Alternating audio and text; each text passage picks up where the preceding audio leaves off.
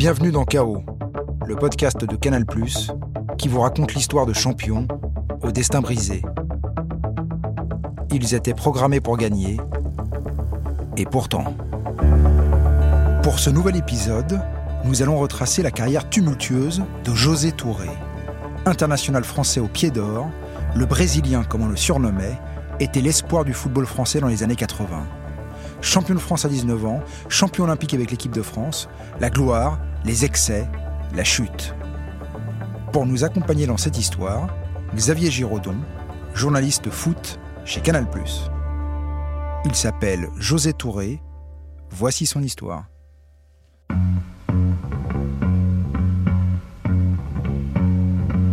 Blois, 1967. Au milieu du salon, les chaises ont été poussées.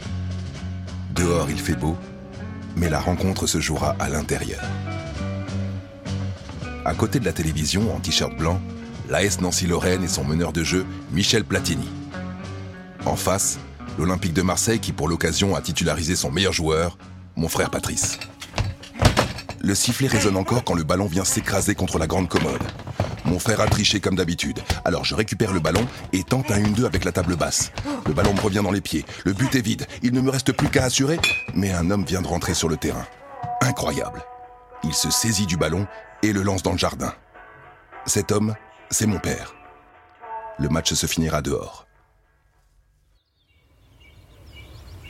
Cela fait plusieurs années maintenant que nous habitons Blois. C'est ici que j'effectue mes premiers pas d'apprenti footballeur. Des prédispositions, j'en ai forcément. Famille de père footballeur. Enfant, j'ai deux rêves dans la vie. Devenir pro et jouer à l'US Chitney. Chitney, c'est un petit village de 300 habitants à 20 minutes de Blois. Et ils ont quelque chose qui me fait rêver. Des survêtes aux couleurs du club. Quelle classe Je suis surclassé dans toutes les catégories jeunes. En 77, j'ai 16 ans et je participe à un stage de détection à Nantes. Un vieux con me gueule dessus sans arrêt. Il s'appelle Claude Suodo, mais tout le monde l'appelle Coco. Il apparaît-il jouer avec mon père? Ouais, bah ça le rend pas franchement plus sympa et en plus je comprends rien de ses consignes.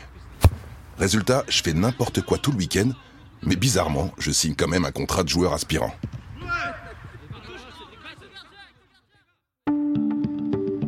Dans la catégorie jeune, je prends peu à peu mes marques et je progresse vite. Je suis même le seul Nantais à être sélectionné en équipe de France Espoir. Mais là encore, ça suffit pas pour Suodo. Je joue pas dans le sens du jeu, et ça, ça va pas, et ça aussi. Mais il est débile ou quoi, ce mec? À 17 ans, je suis déjà convoqué en équipe première. Vitesse, dribble, physique. Voici les trois caractéristiques de mon jeu. Positionné sur un côté, je fais ce que je veux avec le ballon. Ma capacité d'accélération rend fou. Je n'ai pas encore joué un match en pro que les journaux font déjà des articles sur moi. Pourtant, un jour, je suis convoqué dans le bureau de Suodo. La discussion est très courte. Il m'annonce que je ne signerai pas pro avec Nantes. Il pense que je n'ai pas les capacités mentales pour éclore au plus haut niveau. Incroyable. La presse est unanime et lui pense le contraire.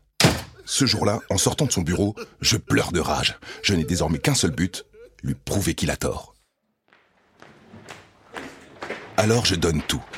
Et un soir d'octobre 79, l'entraîneur de l'équipe pro Jean Vincent me convoque dans son groupe. Cette fois, il n'y aura plus d'entraînement. Ce sera avec les pros contre Bastia. Dans le vestiaire, je ne sais pas où m'asseoir. Autour de moi, Henri Michel, Maxime Bossis, Patrice Rio, tous des internationaux.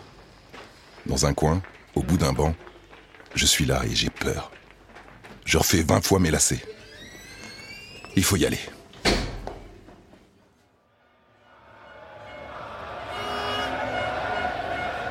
Sur le banc, je regarde mes coéquipiers batailler face à des bastiers bien regroupés. À la 80e minute de jeu, Jean-Vincent se retourne vers moi. Je vais rentrer. Et voilà le tournant du match maintenant, c'est l'entrée de José Touré, un jeune de 18 ans. Une passe de Rampillon. Il est là, le voici du pied gauche, c'est le seul but de la partie. C'est la 83e minute, il vient d'entrer. Regardez sa joie, ça fait vraiment plaisir à voir. Six jours plus tard, soir de Coupe d'Europe contre Bucarest. Je suis une nouvelle fois sur le banc. Deux partout à la 76e minute. Il ne se décourage pas, les Nantais, il continue. ils auront fait un match admirable de courage, vraiment.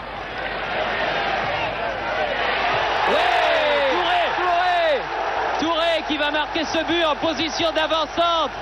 Et eh bien voilà qui est bel et beau et bien mérité honnêtement. Le Joker est né. En 1980, je signe mon premier contrat pro. Je prends un appartement dans Nantes et j'achète un piano. Il prend la moitié de mon salon, mais je m'en fous. Je rêve d'un objet, je l'achète. Je prends deux cours de piano avec un baba cool. Ça m'a saoulé. J'arrête. Le piano, c'est comme les fringues. J'achète et je vois après. Sur le terrain, je vole. J'ai 19 ans et la France m'appartient. Du Joker, je suis devenu le Brésilien. Ma première saison titulaire est une réussite. Je termine meilleur buteur du club avec 13 buts.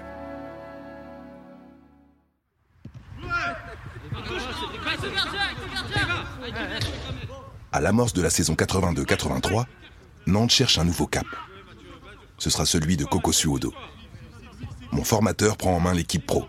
Il veut faire de Nantes la capitale du foot. Je vais devenir son symbole. Henri Michel est parti. Je l'ai remplacé. Positionné en numéro 10, je suis celui qui rend tout possible. Une passe de 40 mètres, un dribble impossible, un but incroyable. Nantes termine la saison champion de France avec 10 points d'avance sur le Bordeaux d'Alain Giresse. Aux côtés de Max Bossis, Vaida Lodzik, on bat tout le monde. Et un soir de finale de Coupe de France à Paris. Attention à ce ballon aérien. Oh, oh quel exploit technique Quel exploit technique Oh, extraordinaire Extraordinaire but de José Touré Oh, quel but Un but brésilien, Jean-Michel Oui, on l'appelait pas pour rien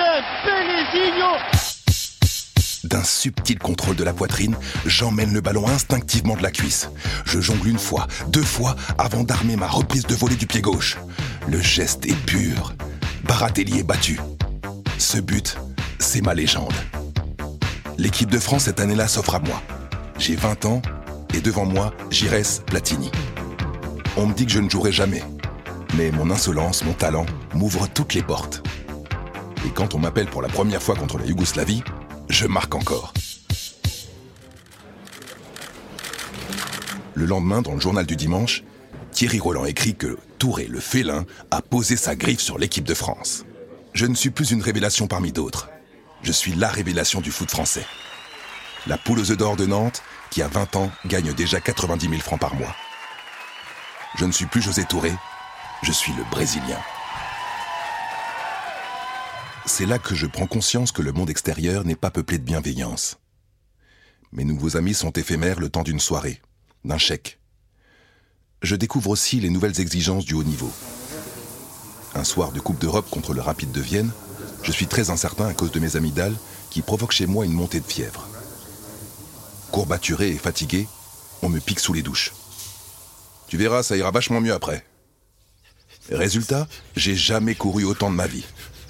On a perdu 3-1, mais le soir, seul dans la forêt, je cours pour faire retomber cette adrénaline qui semble jamais vouloir me quitter. C'est la première et la dernière fois qu'on confondra mon corps avec celui d'un cheval. La saison 83-84 est plus compliquée. La faute à des poussées de fièvre récurrentes que personne ne semble comprendre. Je n'ai plus la force de jouer, alors on m'emmène voir un spécialiste qui décide de m'opérer des amygdales. Je suis absent pour plusieurs semaines. À Blois avec ma mère, je me repose après mon opération, mais un jour le téléphone sonne. À l'autre bout du fil, un coéquipier. Il est inquiet. Il me raconte les rumeurs qui enflent. Mon absence serait due à une affaire de viol et de proxénétisme, et mes histoires d'amidale ne seraient qu'une couverture pour cacher le fait que je suis en prison. Et cerise sur le gâteau, je suis atteint du sida. Voilà ce qu'on dit de moi. Il est grand temps que je rentre.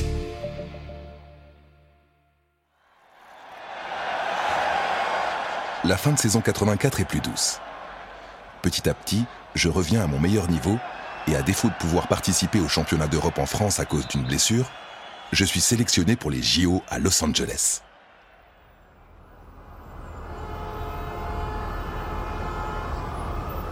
Août 84, l'Amérique. J'ai 22 ans et je découvre un monde construit à mon image, celui de la frime, du paraître. Sur le terrain, je joue quelques matchs, mais une blessure aux adducteurs me prive de la demi et de la finale. La suite se joue sans moi, mais je m'en fous un peu. Je vis mon rêve américain. Salle de sport le matin, burger le midi, salle de sport l'après-midi, surf le soir. En deux semaines, je prends 5 kilos et j'en ai profité pour me raser la tête. Pendant ce temps-là, l'équipe de France de foot devient championne olympique. Le soir de la remise des prix, la France fête sa victoire. Moi, je fête ma rencontre avec Julia, une hôtesse qui m'a remis la médaille d'or quelques minutes auparavant. Cet été 84 est doux. L'équipe de France est devenue championne d'Europe et championne olympique. Dans deux ans, il y aura la Coupe du Monde à Mexico. Son meilleur joueur s'appellera José Touré. C'est écrit.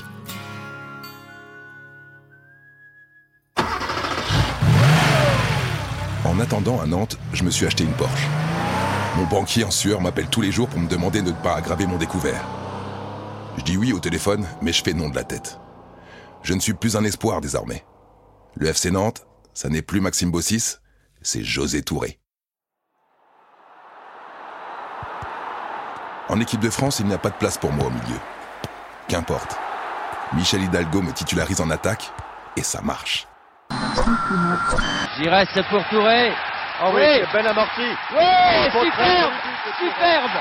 Ce que vient de faire Touré, formidable, à l'amorti de la poitrine. C'est un peu, pas tout à fait, mais un peu le but qu'il avait marqué en finale de la Coupe de France avec euh, Nantes contre Paris Saint-Germain. Un geste technique d'une grande pureté sur ce service de Giresse. Les qualifications pour la Coupe du Monde 1986 sont âpres et difficiles. Dans un groupe constitué de la Bulgarie et l'Allemagne de l'Est, je me rends compte que mon statut a changé. L'effet de surprise a disparu.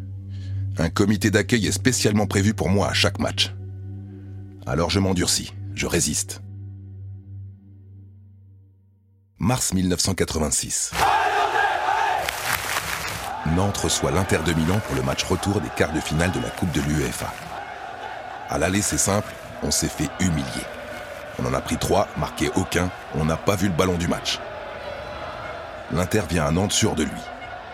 À l'échauffement, les Roumenigueux et Barési se contentent de jongler tranquillement en nous regardant. Ils sont sûrs d'eux. Mais à la Beaujoire, devant 44 000 spectateurs, on leur marche dessus. À la pause, nous menons 3 à 1. Dans le vestiaire, les visages sont fermés, concentrés. L'exploit est là, il est devant nous. Et la seconde période, catastrophe, en 30 secondes, tout bascule. Touré se blesse au genou, il devra sortir. Altobelli portera le coup de grâce. Le score de cette rencontre 3 à 3. Le FCN est éliminé, l'aventure européenne est terminée.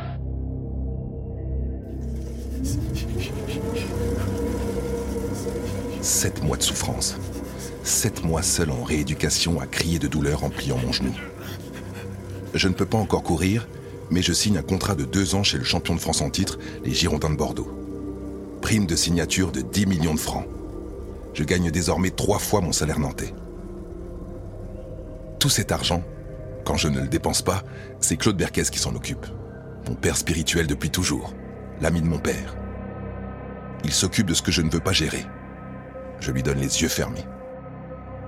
À cet instant, toute mon attention, mon énergie est concentrée sur ma rééducation. Mon nouveau président bordelais, Claude Bèze, prévient dans les journaux. Je ne crois pas au retour de José, mais je ne résilie pas son contrat. Je lui laisse une chance de revenir.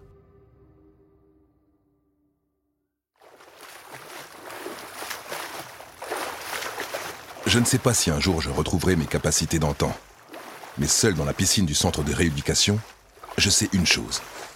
Je reviendrai plus fort. Un an plus tard, je suis à nouveau sur les terrains, mais mon rôle a changé. Positionné au milieu par mon nouvel entraîneur Aimé Jacquet, je m'appuie désormais sur ma vision du jeu et ma technique intacte pour organiser le jeu bordelais. «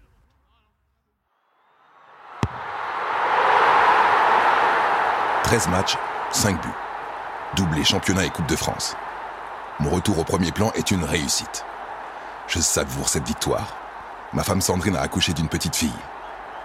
Un an après mon opération, je revis. Mais quelque chose à changer. Je ne suis plus celui que j'étais. Je n'arrive plus à dribbler. Je me contente de passer. Au lendemain d'une défaite contre Toulon, je fais la une du journal L'équipe avec comme titre Le Brésilien ne plane plus.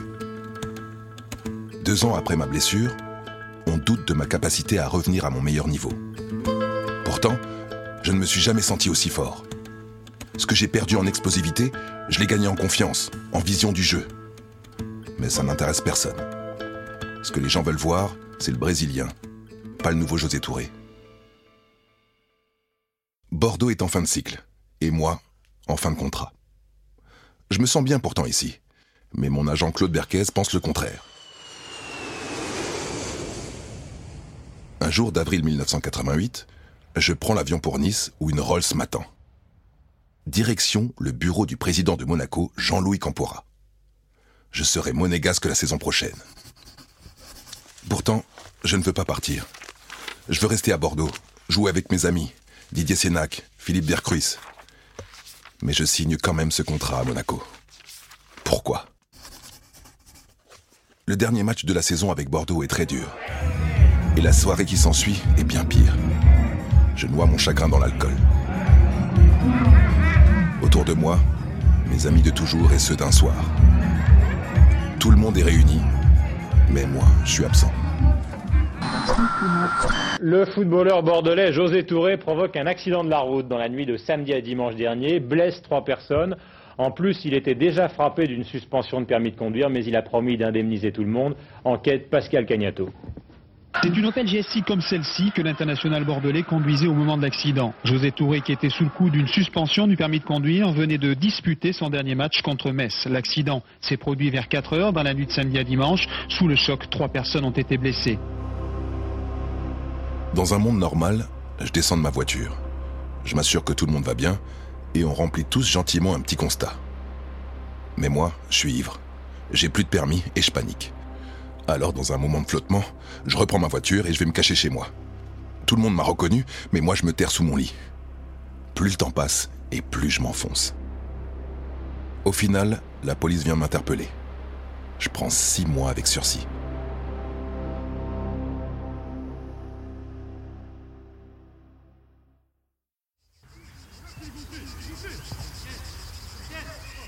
Quelques semaines plus tard, comme si rien ne s'était passé, je suis à Monaco au centre d'entraînement.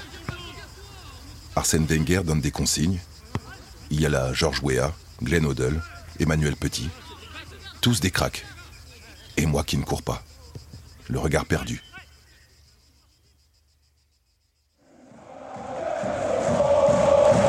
Ma première saison monégasque est à mon image. Changeante, instable. Je marque dès mon deuxième match contre Caen et je récidive contre Auxerre. Dans cette attaque à trois, je joue tous les matchs. Mais la vérité, c'est que je n'ai plus envie. Bernard Tapie déclare qu'il n'y a qu'à Marseille que je peux me relancer. J'ai besoin de me sentir aimé, de la ferveur populaire. À Monaco, j'ai rien de tout ça. Mais le transfert ne se fera jamais. Quelques mois plus tard, lors d'un match de Coupe de France contre le club amateur de Pont-Saint-Esprit, un défenseur adverse me tacle les deux pieds en avant. Rupture du talon d'Achille. J'en ai pour six mois.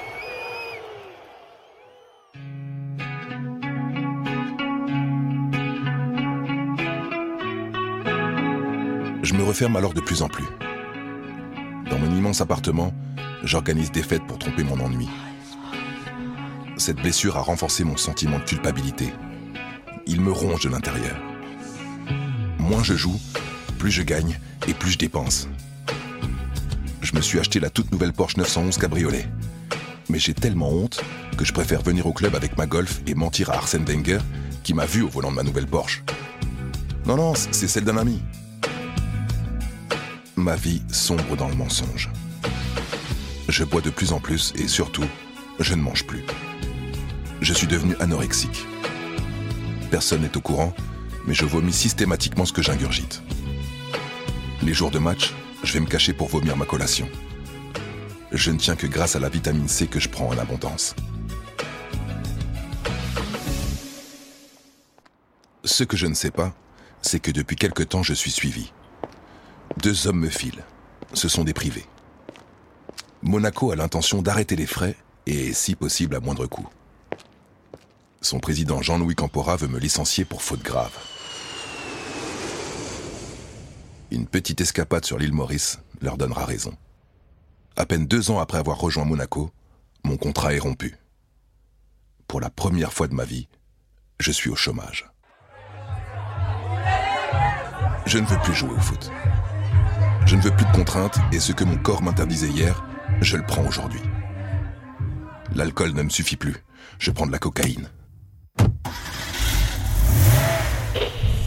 Je ne supporte plus mon appartement, alors je file rejoindre Saint-Tropez. Mes journées commencent à 19h. Mon petit déjeuner s'est transformé en apéro.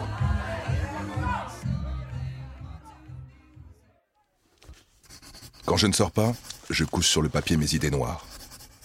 Je me prends pour Baudelaire, persuadé qu'un jour, peut-être mes délires ésotériques deviendront des chefs-d'œuvre. Je prends 5 grammes de cocaïne par jour. Je ne suis plus un simple consommateur. Je suis devenu un drogué. Un soir, accoudé au bar d'une boîte sordide, où je ne me suis même pas aperçu qu'il n'y avait personne, un policier me tape sur l'épaule. Il me conseille de quitter cet endroit, de partir de Saint-Tropez. Je suis devenu le jouet des dealers. Ils vont me dépouiller jusqu'au dernier centime. Je finirai sur un trottoir.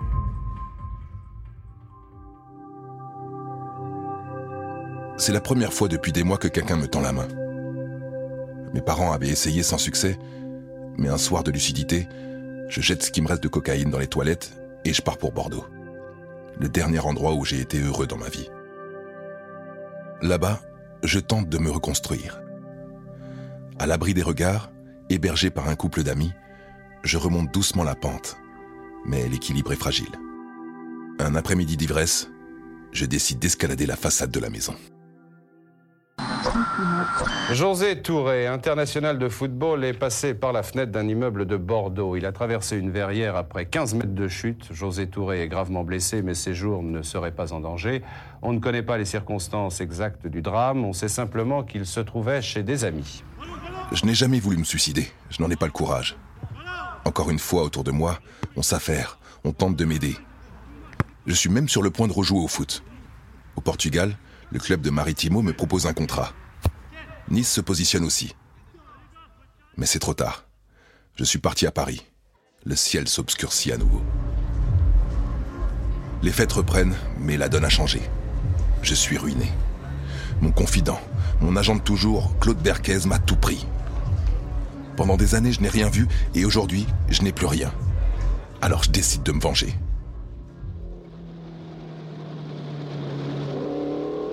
Un soir, bourré, je fonce avec ma Porsche dans le portail de mon agent.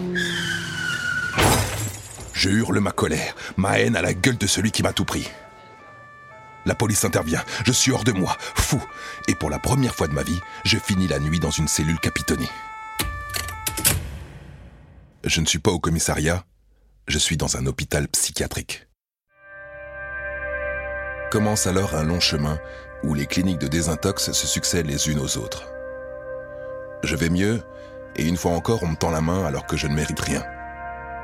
Jackie Manic, un ancien coéquipier, veut me faire venir à Tours, en deuxième division. Rejouer au foot, simplement, sans pression.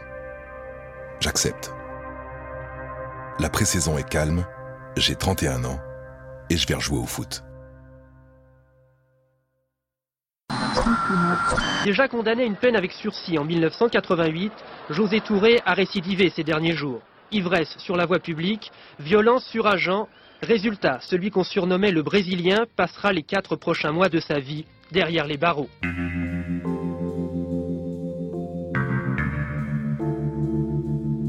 Nul ne peut me sauver. Il n'y a pas de trêve chez moi. Mes addictions reprennent toujours le dessus. L'alcool m'a cette fois envoyé en prison. Pour une histoire de bagarre, pour une histoire de coups sur des policiers. Quatre mois plus tard, je ne suis pas devenu un autre homme. Mais pour ma fille, pour ceux qui m'ont un jour tendu la main, pour ce que le foot m'a donné, je me fais la promesse de changer. José Touré est devenu par la suite consultant pour différents médias. En 2016, il sera nommé directeur du développement du FC Nantes, fonction qu'il n'occupera qu'un an. José Touré compte plus de 250 matchs pro et 16 sélections en équipe de France. Xavier, euh, la carrière sportive de José Touré euh, s'arrête à l'âge de 29 ans. Au vu du talent, euh, de l'espoir qu'il suscitait, est-ce que est-ce qu'on peut considérer que sa carrière est un échec?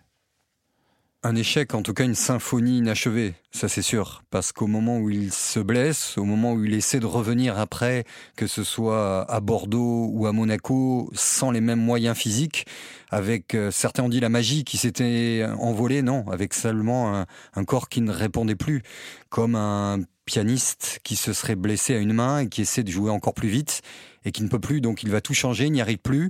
Ce qui est terrible, c'est que c'était au moment où la France du foot était devenue unanime sur le fait que ce joueur-là avait quelque chose de différent et qu'il pouvait intégrer l'équipe de France 84, celle des Gires Platini, Tigana, Fernandez.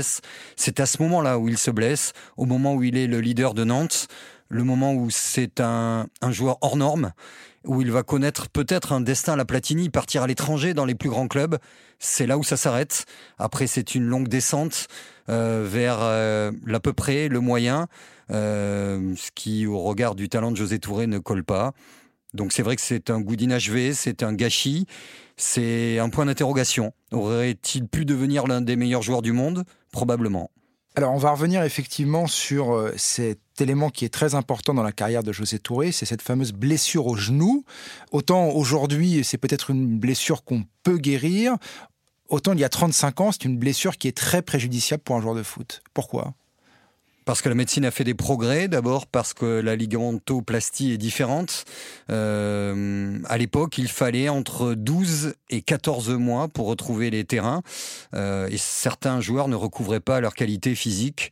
Et José Touré, parce que athlète, puissant, euh, félin, euh, très élastique dans ses prises d'appui, puissant sur, sur un changement de direction, eh bien n'a jamais pu retrouver ce qui faisait sa force. Ce qui est terrible, c'est que tous les spectateurs dont j'ai pu faire partie, euh, gamin, se disaient il a perdu quelque chose, son fluide, sa magie. Non, aujourd'hui on le sait, il a perdu son physique. Encore une fois, il a été touché en plein vol. C'est ça l'histoire de José Touré, en plein envol. Il est retombé un soir d'un match face à l'Inter et il ne s'est jamais relevé. Dans les années 80, on assiste à la professionnalisation euh, du métier de, footballeur et à la starification des joueurs. Euh, est-ce qu'à l'époque, les joueurs étaient préparés à ça? Non, pas du tout. Il n'était pas prêt et, surtout, la société française n'acceptait pas le joueur fêtard. Ou alors si, le soir d'une victoire, ou alors à demi-mot en disant tiens j'ai vu un tel euh, en boîte hier soir, ainsi de suite. Et à partir du moment où le joueur était performant, la question ne se posait pas. L'exemple type, c'est Yannick Noah. Tout le monde a trouvé génial ces soirées qui n'en finissaient plus, ces concerts jusqu'à 7 heures du matin sur le toit d'un hôtel, euh, ces sourires, ces beuveries, ces excès. Sauf que dès que Yannick Noah a commencé à perdre, on lui a reproché ça et on l'a mis euh, vraiment au pilori. Idem pour José Touré, qui n'était pas entouré, qui était un généreux, qui était insensible, qui était le premier joueur français très rock'n'roll, hors du temps, pas entouré, et qui se retrouve avec cette blessure-là, différemment gérée, qu'aujourd'hui. Aujourd'hui, un joueur blessé, il est avec le groupe. Il s'entraîne tous les jours avec le groupe. Il est là, au contact des professionnels. À l'époque, c'était, quels que soient les efforts du club de Nantes, ils ont été énormes. C'est un joueur qui se prépare à part, qui est en centre de rééducation, qui est hors du circuit, hors de l'adrénaline, hors de ce qui faisait sa force. Et après, dès qu'il commence à rejouer, qu'il sent lui-même très vite qu'il n'a pas ces sensations, que ce sera peut-être compliqué, il y a l'appel de la nuit, l'appel des copains, cette adrénaline-là, il va la trouver en dehors du terrain. C'est un oiseau nuit, José Touré, avec les rencontres qui vont avec, surtout lorsqu'on a beaucoup d'argent. Pour terminer, Xavier, euh, José Touré a une carrière euh, de sportif très tourmentée. Euh, mais le plus dur a probablement commencé quand cette carrière s'est définitivement achevée. Pourquoi est-ce que c'est si dur pour un sportif de basculer sur l'après? C'est une grande question. Je sais que certains, comme le vice-président de la Fédération française de rugby, Serge Simon, s'y penchent depuis des années ce qu'on appelle la petite mort qui existe euh, chez les artistes, un musicien qui ne joue plus. Euh, certains disent bah il lui manque euh, les sorties, la notoriété. Non, c'est ce qu'on appelle l'adrénaline. C'est la même chose. Chez un sportif de haut niveau, il lui manque le regard du public, il lui manque de l'amour, il lui manque de la créativité, il lui manque d'exister, tout simplement. Et à 29 ans, pensez donc, c'était il y a 35 ans, tous ces thèmes-là qu'on évoque aujourd'hui et où on a l'impression d'enfoncer des portes ouvertes, il y a 35 ans, ça n'existe pas. Euh, un sportif, il doit aller jusqu'à 33, 34 ans, il est bien payé, il doit se taire, il doit être performant. Et José Touré, c'est tout sauf ça.